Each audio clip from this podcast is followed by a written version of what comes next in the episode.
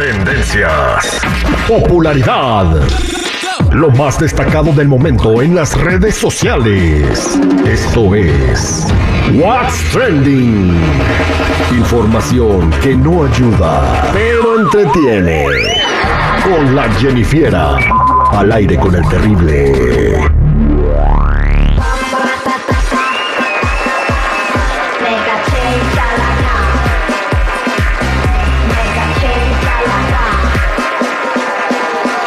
Estamos de regreso al aire con el terrible con la Jenny Fiera. ¿Cómo está Jenny Fiera? Bienvenida a tu segmento.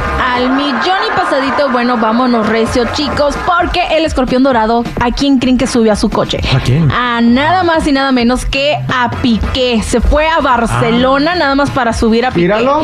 Uy, uy, uy. No, pero- no manches, el escorpión se fue a Barcelona. Sí. O yo pensé que Piqué estaba en México. No, se fue a Barcelona. Ok. Pero, ¿qué dijo Piqué sobre su vida después del fútbol? Y hablaba, habrá hablado de Shakira. Bueno, vamos a contártelo. Y es que compartió cómo ha sido su vida después de colgar los botines, se podría decir, porque pues ya se retiró.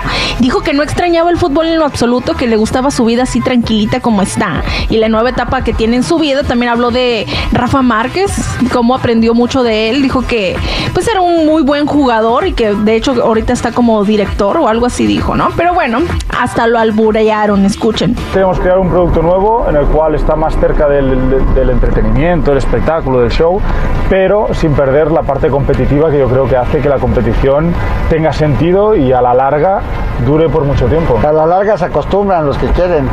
Sí, yo creo que cada vez eh, mucha más gente está siguiendo la competición. Ni la sintió, oiga. Se le fue como mantequilla. como agua, diría yo. No sabía No, lo que se metía este. Le fue peor que con Shakira. La verdad es que sí, pero bueno, ahora todo lo que están esperando, dijo algo sobre Shakira, sí o no. Bueno, pues durante el recorrido, Piqué no mencionó a Shakira, pero hubo un pequeño guiñito cuando pidió una canción y no van a creer qué canción pidió. Escuchemos. ¿Qué, qué canciones te gustan? ¿Qué música te gusta? No sé, ¿qué quieres poner? Ponme algo ahora que se ha puesto mucho de moda peso pluma. Ah, Ponme- Peso Pluma. Ponme sí. algo de a- algo algún estilo así que en México se lleve mucho. La de peso pluma con bizarrap. ¿Alguna otra de Bizarrap? O ya le dejo así. No, déjalo así, ¿no? Por favor. no vaya haciendo. Le hubiera puesto la de la Shakira a este vato, así se hubiera animado. Sí, lo saca patadas de ahí, ¿no? No, venía, manejando él. Por eso. Bien. Pero eh, está en su territorio. Nada menso. Qué barbaridad. Bueno, pues ahí estaba Piqué, ¿no? Eh, estuviera interesante que Piqué diera su versión de los hechos, pero otra gente, estoy leyendo comentarios, dice que se mantiene como un caballero sin hablar de la relación como debe de ser. Exactamente. Pero bueno, chicos, vámonos con otra cosa. Tomen asiento porque esto está durísimo. Y es que la alcaldesa de Tijuana, Montserrat Caballero, ha solicitado una investigación sobre los posibles vínculos entre cantantes de narcocorridos y el crimen organizado después de que a Fuerza Regida pues también cancelaron un concierto debido a las amenazas del cartel Jalisco Nueva Generación. Así que escuchemos lo que dijo la alcaldesa. Las narcomantas solo han sido para cantantes que cantan narcocorridos, que se dedican a los narcocorridos. Entonces habría que ver, es muy importante para mí decirles, tuvimos un concierto con 50 mil personas y fue saldo blanco. Hoy es el segundo grupo que canta narcocorridos que tiene estas mantas. Yo creo que la autoridad ne- necesitaría verificar cómo andan los promotores, cómo andan los grupos y nosotros hacer nuestro trabajo. Por lo pronto, yo garantizo la seguridad para cualquier concierto. No puedo, no puedo controlar las manos de todos los ciudadanos eh, en crimen, en células criminales o no que pongan mantas, pero es importante saber en qué andan los cantantes y los promotores, porque me he dado la tarea de observar que ciertos cantantes solo le cantan a un grupo delictivo y otros a otro grupo delictivo. Entonces, ¿qué hay ahí adentro? ¿no? Eso es importante para mí mencionarlo. No es la responsabilidad plenamente del gobierno, sino también de los cantantes y de los promotores y, e investigarlos en qué están metidos. A mí lo que más me llamó la atención de lo que dijo de los cantantes que cantan y de los promotores. Te prometo. que por los prometores Los pro- es que al final se digo- le lengua la traba, hombre.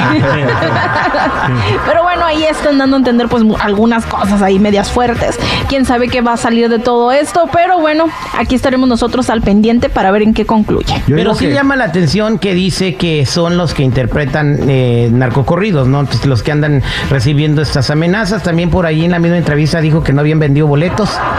Ah, ¿a poco sí? Sí, Bueno, no sé. pero es que también si se ponen a pensar, tampoco los, los tijuanes de Tijuana tampoco podían llegar y cantar ahí. pero ya Ah, pueden, ¿no? Ya pueden, ya tienen el permiso. Y pues mm, ahí qué también. triste que le tengas que pedir permiso. O sea, para eso está el municipio, el. O sea, el- también tiene cola que pide. El este- Palacio Municipal, la alcaldía, para pedir permisos ahí, no para que anden pidiendo permiso a otras personas. Entonces, en realidad, todos quiénes son los que gobiernan ahí. ¿Verdad? ¿Es la alcaldesa Porque en o- otros estados, independientemente, ¿no? No, sí pasaría, ¿no? Pero no tanto como ahí tan seguido. ¿Qué está pasando ahí? Exactamente, no Bueno. sabemos, pero bueno. raro. Pero te- también llama la atención que no andan amenazando a Pepe Aguilar, ni a Alejandro Fernández, ni a Alejandro Sanz, ni a Rebelde. o No, sea. porque ellos no cantan narcocorridos, ese es el asunto, pues. Exactamente, entonces, pues, eh, o la bebes o Ahí la vamos a derramas, cantar ¿no? todos alabanzas y se acabó. Es que, o o la bebes o la derramas, pues, si sabes que O andas- canciones de amor. Ah, Exacto. Jennifer. Bueno, platícame de este video viral del compa paseador. Bueno, no era compa, era mujer, déjame te digo. Ah, era Y es que comadre. era comadre. En las redes sociales se hizo viral una chica donde se ve paseando a su pez como si fuera un perrito, así con correa y toda la cosa. Inclusive también tenía, creo que una como coronita, así tipo de Burger King.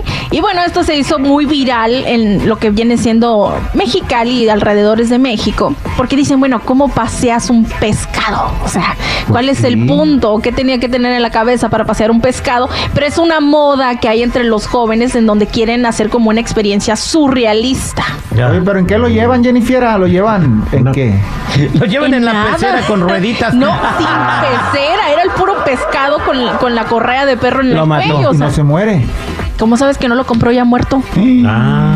Ah, Ah, Qué pues feo. no me regañes, pues, yo qué sé. No, pues, eso no es que ande paseando el pez, anda paseando la comida. Anda con el pescado por afuera y todo. Yo, yo sí lo, yo sí lo he paseado, pero ya cuando me lo como, me lo llevo caminando y ahí estuvo ya. Ah, mira. Ay, no, pues sí. Pero Baboso, bueno. payaso. No, te digo.